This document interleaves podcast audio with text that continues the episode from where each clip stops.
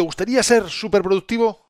¿Te gustaría saber qué hacen de diferente al top 10 de 7.000 profesionales estudiados? Si es así, entonces no te pierdas este episodio 121, porque te lo voy a contar todo, todo. 3, 2, 1, comenzamos. Esto es Código Emprendedor, donde te desvelamos cuáles son las habilidades que impactan en los negocios de éxito. Contigo, Fernando Álvarez.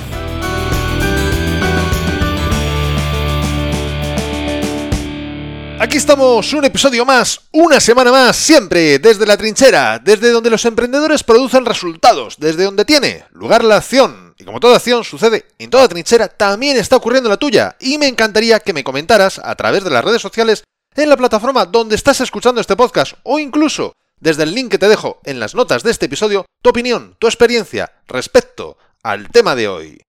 Y hoy te voy a hablar de los resultados de un estudio que realizaron Jack Zenger y Joseph Folkman. Y la empresa se llama Zenger Folkman.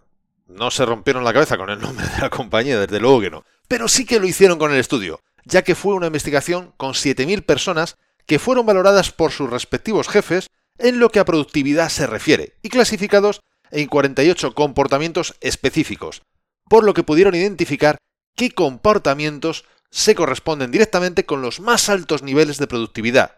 Concretamente, te voy a compartir los que determinaron como el top 10 de máxima productividad de esas 7.000 personas, 7.000 profesionales. Pero primero, pongámonos de acuerdo en qué es productividad. ¿Qué significa para mí ser productivo? Para mí, lograr más y mejores resultados en menos tiempo que antes o que otros como yo logran, ya sean colegas, competencia, etc.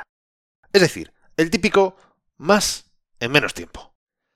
Esto mm, es para pasarse más horas o las mismas haciendo más y más cosas hasta reventar. Pues eso ya depende de ti. En mi caso, depende del día y de la situación. A veces lo utilizo, el ser más productivo, para terminar antes y así poder descansar. Otras veces, sencillamente, para ser más competitivo. Otras, para lograr más cosas. Vamos, seguro que lo que nos pasa a todos. Nada sorprendente, supongo. Por lo menos a mí me ocurre. La pregunta para mí es, ¿Qué es para ti ser más productivo? Me encantaría que me lo dijeras, que me mandaras un mensaje. ¿Me lo cuentas? Espero que sí, porque ya te digo, de verdad, de corazón, me encantaría leerlo, me encantaría saberlo. Entre tanto que lo haces, vamos con estos 7 comportamientos que definen a ese top 10 de la superproductividad. Y el primero es establecer metas ambiciosas. Parece ser, según determinó su investigación, que cuando escoges un reto grande, ambicioso, el propio tamaño del mismo te anima a centrarte en cómo conseguirlo y dejas de lado las distracciones que en otros casos permitirías que ocuparan tu agenda. Por lo visto, no es cosa de la casualidad.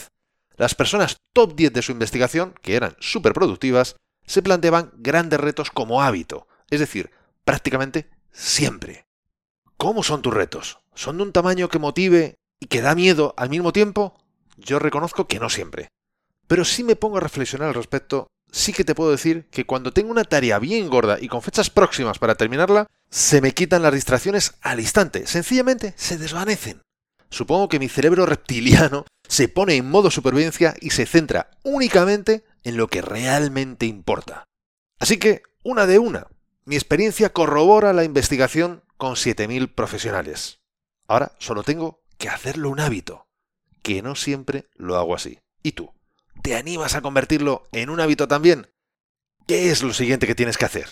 ¿Qué tienes entre manos? Te reto a que lo conviertas en algo realmente ambicioso.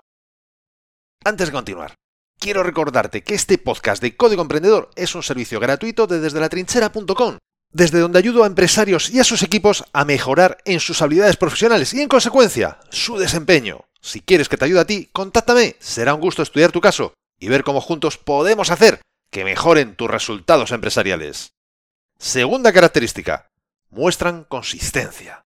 Este top 10 de superproductivos eran personas que si decían que algo se iba a realizar, lo hacían. No permitían que su agenda se comiera el tiempo. Se las apañaban para lograr resultados consistentes, semanalmente, mensualmente. Mantenían una cadencia de ritmo, y este hábito de mantener el ritmo y los resultados les mantenía en funcionamiento. Esto me recuerda a mis salidas con bici si tengo que recorrer unos bastantes kilómetros, vamos a dejarlo en bastantes kilómetros, me es mucho más fácil si mantengo un ritmo de pedaleo más o menos estable. Me canso menos.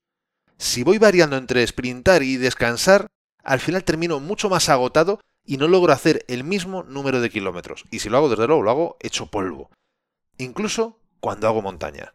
Si voy ajustando las marchas para mantener un esfuerzo estable, puedo llegar a aguantar mucho más tiempo encima de la bici. Está claro que aquí una buena planificación y previsión de imprevistos puede ser clave. Tal vez podrías determinar un porcentaje de tiempo cada día para, digamos, ocuparte de esos imprevistos. Tercera característica. Ten conocimientos y experiencia técnica. No en todo, sino en lo que manejan a diario. Son personas que no tienen ningún problema en pedir ayuda si la necesitan, pero mostraron necesitarla pocas veces, por lo que todo su trabajo fluía con velocidad. Y en consecuencia no tenían que sacrificar calidad por velocidad. Podían lograr ambas sin problema. Por supuesto que con estos conocimientos no se nace, sino que se desarrollan, preferiblemente antes de necesitarlos. Este top 10 se formaban periódicamente de forma intencional en nuevas habilidades y lo ponían en práctica, generando así experiencia. Por lo que cuando más adelante necesitaban esos conocimientos, podían ser más rápidos y nuevamente mantener la calidad de su trabajo. ¿Qué conocimientos nuevos puedes aprender cada mes? ¿Cada trimestre? ¿Qué cosas no terminas de dominar que te sería maravilloso poder hacerlo? Poder dominarlas. Tal vez sea una hoja de cálculo o un programa de presentaciones o sencillamente una metodología. No siempre tienen que ser aplicaciones o herramientas. En ocasiones es aprender cómo hacer mejor las cosas. Yo reconozco que tengo pendiente varias cosas para ir aprendiendo. Entre ellas, por ejemplo, una hoja de cálculo, aprender a dominarla, no manejarla, porque eso ya lo hago, no, no, a, tener mucho más control para hacer tablas dinámicas, cosas bastante más complejas que a la hora de, una vez que sabes hacerlas, digamos, te simplifican muchísimo la vida. Puede ser que la habilidad sea compleja, pero una vez que la sabes hacer, te simplifica todo muchísimo. Y luego aparte, cada vez que aprendo algo nuevo, en muchas ocasiones lo documento, porque así, si se me olvida cómo resolví eh, un problema o cualquier cosa, en el futuro yo puedo volver a necesitarlo y sé dónde recurrir, sé dónde está apuntado, dónde está incluso, ah, incluso, incluso grabado en vídeo. Además, así también se lo puedo pasar a alguien para que lo haga por mí. No tengo que explicarle cómo se hace, simplemente le paso el vídeo, le paso la documentación, le digo, mira, habría que hacer esto de esta forma. Y ya está. Pero aún me queda mucho por mejorar lo reconozco, estoy en ello. ¿Y tú? ¿Tienes una lista de cosas para aprender o mejorar? Recuerda que si no lo planificas no lo lograrás. Por lo tanto, hacer esa lista y ponerla en la agenda es fundamental. Es parte de esta superproductividad. La cuarta característica. Dirigidos y enfocados a resultados. Son personas que desean realmente lograr cosas. Están deseando tachar tareas de sus listas. Son competitivos con los demás y con ellos mismos no son conformistas. Quieren establecer nuevos récords de productividad y luego batirlos ellos mismos. Esto conlleva no solo un espíritu competitivo, desde una perspectiva sana, por supuesto, sino que también conlleva medir. Si no hay medición, no hay récord, ni que registrar, ni que batir. ¿Estás midiendo tu nivel de productividad? Hay muchas formas de poder hacerlo. Incluso hay aplicaciones que más o menos semiautomáticamente te registran a qué estás dedicando el tiempo y digamos que lo hacen casi casi ellas por ti. El método no importa, lo que sí que importa es que lo registres. Si quieres que hable más de estas aplicaciones, de cómo poder hacerlo, coméntamelo en las notas de este episodio, en el link que te dejo en las notas de este episodio, en las redes sociales o en iVoox, y yo encantado dedicaré un episodio entero a decirte cómo lo hago yo, o cómo incluso lo podrías hacer tú con otras metodologías a lo mejor distintas de las que yo utilizo. Quinta característica. Se anticipan y resuelven los problemas. Estas personas se las considera grandes solucionadores de problemas. Lejos de venirse abajo por un problema, se lanzan a resolverlo incluso antes de que tenga lugar. Es decir, intentan prever qué puede obstaculizar sus objetivos y resolverlo antes de que se convierta en un problema importante. Trabajan desde lo importante y no desde lo urgente. Y fíjate, si esto es importante, que incluso los psicólogos sociales le han puesto un nombre, contraste mental el intentar ver qué puede impedirte lograr lo deseado. Y ya sabemos que cuando la psicología pone una etiqueta a algo, es porque es importante. Así que no seamos nosotros quien le restemos esa relevancia. Antes de continuar, me gustaría también recordarte algo que también es importante. Y es que te puedes bajar totalmente gratis mi ebook gratuito Multiplica por 100 donde te he recopilado más de 100 acciones que pueden multiplicar tus resultados. No es productividad, es otra cosa, que abarca mucho más que la productividad, pero la productividad está dentro de estos resultados que puedes conseguir.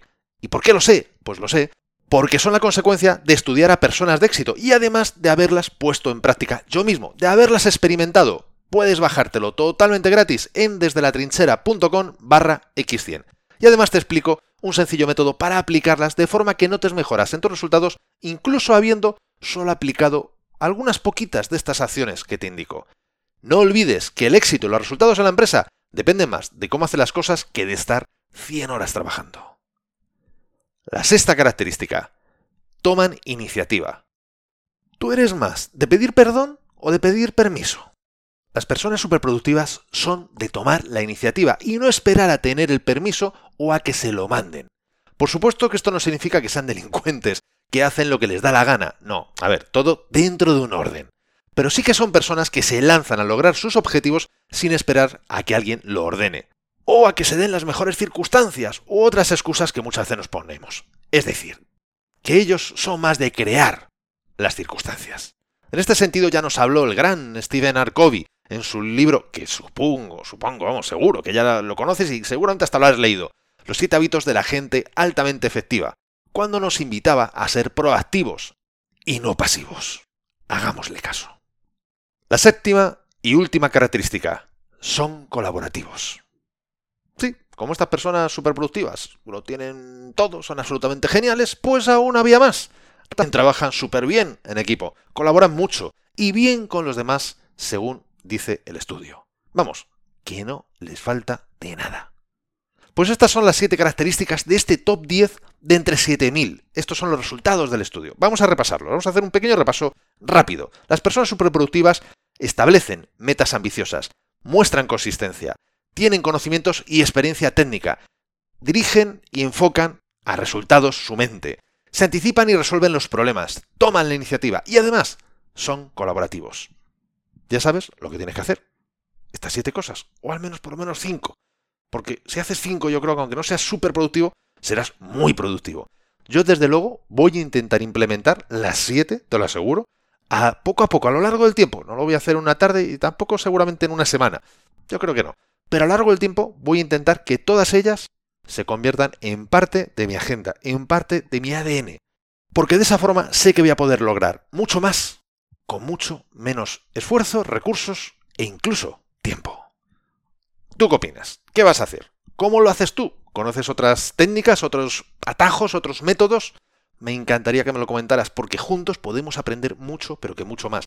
Acuérdate que no solo somos tú y yo, somos toda una comunidad que estamos aquí escuchando Código Emprendedor y que estamos participando de una manera u otra en Código Emprendedor. Tal vez yo sea el que esté en el micro, pero vosotros estáis en el teclado. Podemos hacer que esta comunidad junta aprenda mucho, pero que mucho más. Y entre tanto me lo vas contando en las redes sociales, en iBox, en el link que te dejo en la nota del episodio o donde tú quieras, eliges tú. Te voy a contar de qué va a tratar el próximo episodio de Código Emprendedor, porque en él te voy a hablar de qué producto o servicio está lastrando el éxito de tu empresa. Porque ya te puedo asegurar que con un 90% de posibilidad de acierto, esto está ocurriendo. Te está ocurriendo a ti, igual que me ocurre a mí, y nos ocurre, yo diría que al casi, casi, casi el 100% de todos los que estamos escuchando Código Emprendedor y también de los que no lo escuchan. Así que, si quieres saber cuál es ese producto o servicio, cómo resolverlo, no te pierdas el próximo episodio y la mejor forma para no perdértelo es suscribiéndote a este podcast desde tu aplicación de podcast preferida. Hoy te traigo tres frases célebres. La primera es de David Allen, muy conocido por su método Get Things Down, GTD, de productividad, que nos dijo, puedes hacer de todo, pero no todo.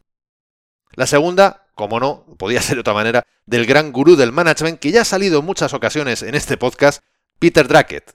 Nos dijo, no hay nada tan inútil como hacer con gran eficiencia algo que no debería haberse hecho en absoluto. Y la última, del no menos conocido, Henry David Thoreau, que dijo, no es suficiente con estar ocupado, también lo están las hormigas. La pregunta es, ¿en qué estamos ocupados?